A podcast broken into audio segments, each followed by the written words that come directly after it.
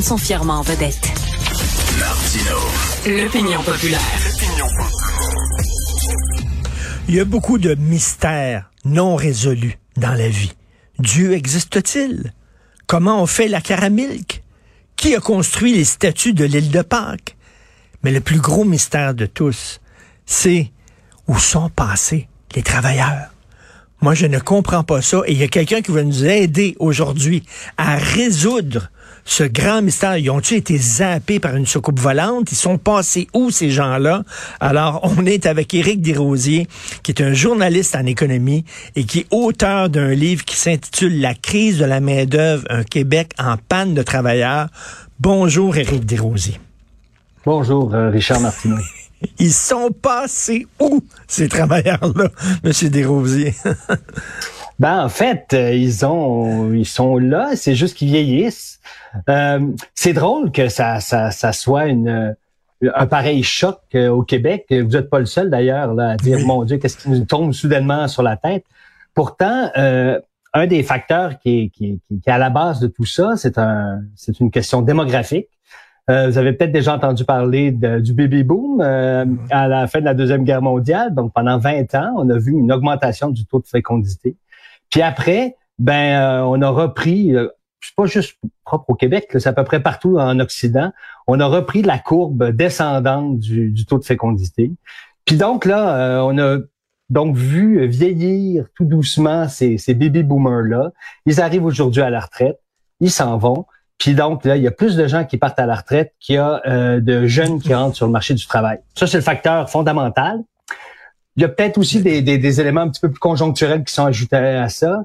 Euh, on l'oublie souvent, mais une pénurie de main-d'œuvre, ça arrive habituellement à des économies euh, très dynamiques. L'économie québécoise se porte plutôt bien depuis 10-15 ans. on le voit quand juste au taux de chômage, hein, on avait l'habitude d'avoir un taux de chômage beaucoup plus élevé que le reste du Canada. Là, c'est le contraire. On est des champions du taux de chômage le plus bas. Puis euh, s'ajoutait à ça la pandémie. Alors là, la pandémie est venue un petit peu euh, perturber nos façons de faire. Il y a des euh, travailleurs qui en ont profité pour passer de certains secteurs qui étaient plus en difficulté vers des secteurs où les conditions salariales étaient meilleures. Et tout ça, un dans l'autre, ben ça fait qu'effectivement, il y a de plus en plus de régions, de plus en plus d'industries qui sont aux prises avec une rareté de main-d'œuvre importante, alors que depuis aussi loin qu'on peut se souvenir, on a toujours une main-d'œuvre abondante et pas chère. Et euh, mes collègues de En cinq minutes dans le journal de Montréal ont fait cette semaine un graphique intéressant en disant si le Québec était un pays, on serait le cinquième pays au monde avec la population qui vieillit le plus rapidement, avec le plus grand euh, pourcentage de gens euh, à la retraite. ben alors, OK, je vais déplacer le mystère. Alors, Monsieur Desrosiers, vous avez résolu le mystère. Les gens s'en vont en retraite, ils vieillissent. L'autre mystère, comment ça se fait qu'on ne l'a pas vu venir? Parce que s'il y a quelque chose qu'on peut voir venir, M. Desrosiers, c'est bien les mouvements démographiques. Mais moi, j'ai l'impression qu'on venait voir le tsunami arrivait, là, il arrivait, puis on n'a pas réagi. Je veux dire, ça fait des années qu'on nous dit la population vieillit au Québec, vous le savez. Euh, je dis, j'entendais ça quand j'avais 20 ans.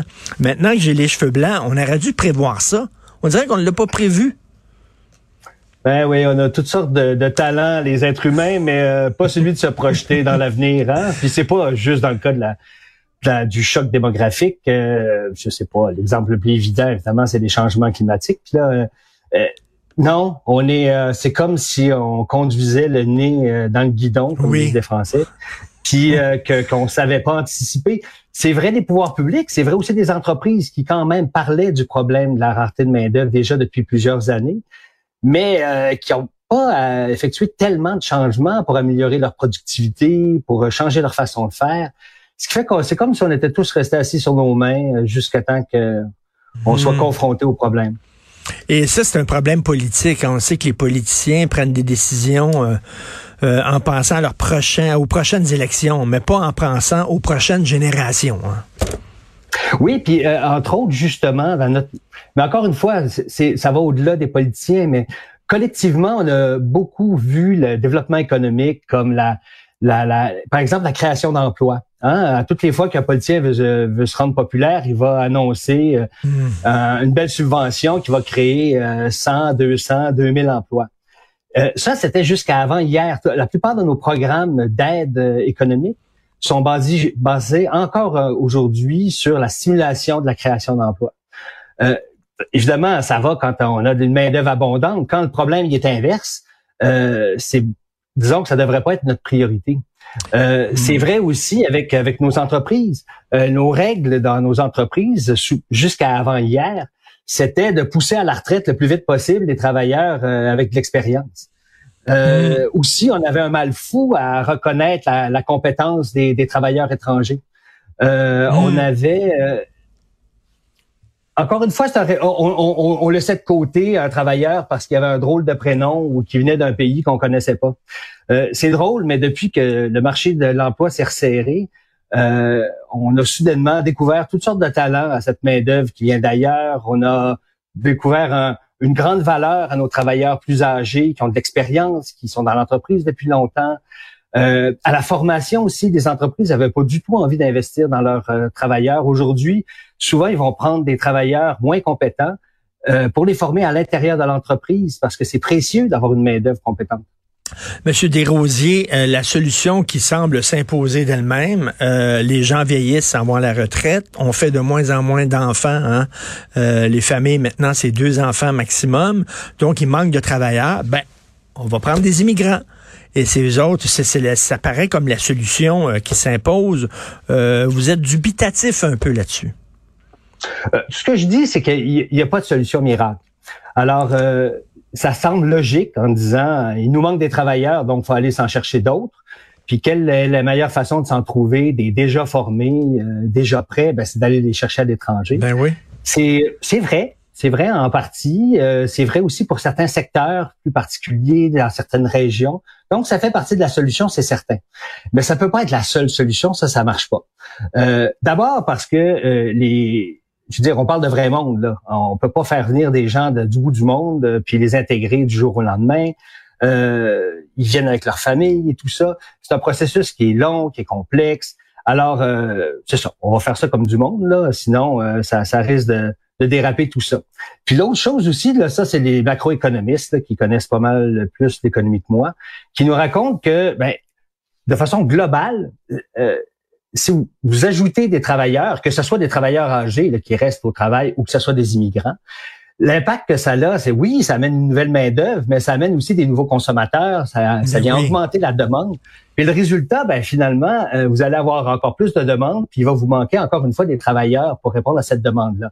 Un bon exemple, c'est le logement. Hein? Euh, de plus en plus de régions disent euh, on, on, est ravis d'avoir des, des, une augmentation de travailleurs d'ici ou d'ailleurs. Le problème, c'est qu'on n'arrive pas à les loger ben et contribue à la crise du logement.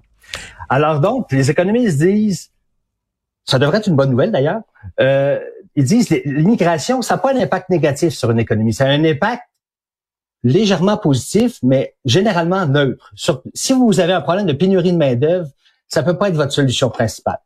Alors là, il faut agir euh, dans d'autres dans d'autres secteurs en même temps. Et là, on dit que c'est le, le, salarié, le travailleur qui a le gros bout du bâton, hein, parce qu'il dit euh, si tu me payes pas euh, comme faut, si tu me donnes pas les bonnes conditions, je vais aller ailleurs. C'est eux autres qui ont le gros bout du bâton, mais les immigrants aussi, hein, parce que les autres pays ils connaissent les mêmes problèmes que nous. Puis on s'arrache les immigrants. Je veux qu'ils viennent ici, non, je veux qu'ils viennent chez nous. Fait que là, l'immigrant, il peut choisir. Et non seulement ça, mais nos travailleurs spécialisés à nous autres qu'on a formés, Monsieur Desrosiers, euh, ça veut pas dire qu'ils vont rester ici. Sont courtisés par la Suisse, ils sont courtisés par les États-Unis, ils sont courtisés. Donc là, il y a, la course à la main-d'œuvre. Puis on, peut se faire voler de la main-d'œuvre au Québec. Oui, puis la main-d'œuvre n'a même pas besoin de déménager pour être volée, hein, parce que on, est en train de se parler à distance. Euh, on pourrait avoir nos, nos, nos petits génies là, des TI peuvent travailler là, pour la Silicon Valley en restant confortablement assis à Montréal ou ailleurs au Québec. Euh, c'est un excellent exemple. C'est un secteur qui a beaucoup euh, délocalisé sa main hmm. d'œuvre. Alors euh, oui, effectivement, on s'en va dans un monde où euh, la, la main d'œuvre sera une sera vraiment une valeur ou une richesse de plus en plus valorisée, puis qu'on va s'arracher.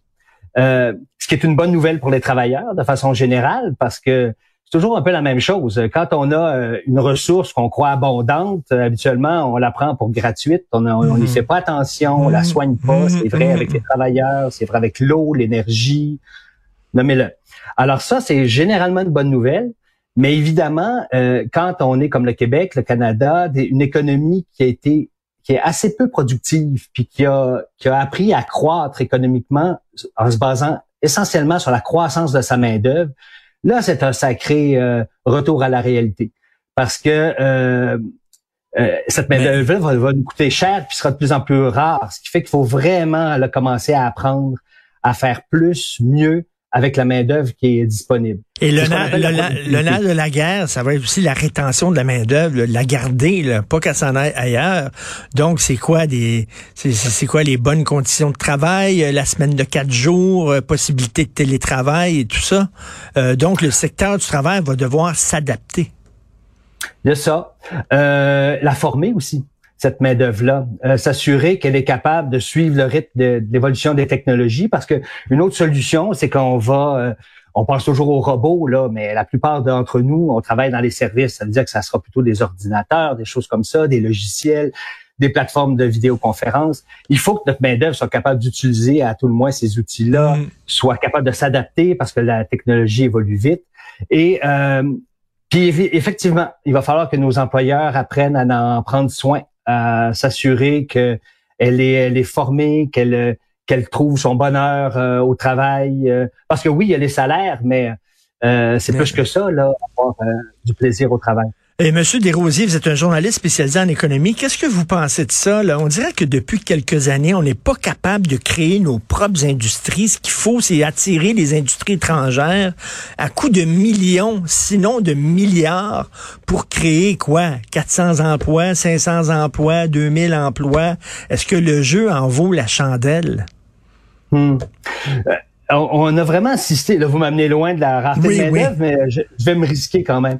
On, est euh, vraiment à une époque d'espèce de, changement de paradigme, euh, quelque part comme dans les années 90, euh, 2000. La grosse mode, oh, même avant, dans le temps de Reagan, la grosse mode, c'était de dire les, les, gouvernements sont mal placés pour choisir les secteurs industriels les plus prometteurs la meilleure façon d'aider la croissance, c'est de sauter du chemin. Donc, c'est de baisser les impôts, c'est d'avoir une réglementation qui est la plus accommodante possible, qui facilite la vie aux entrepreneurs, puis laisser faire le marché.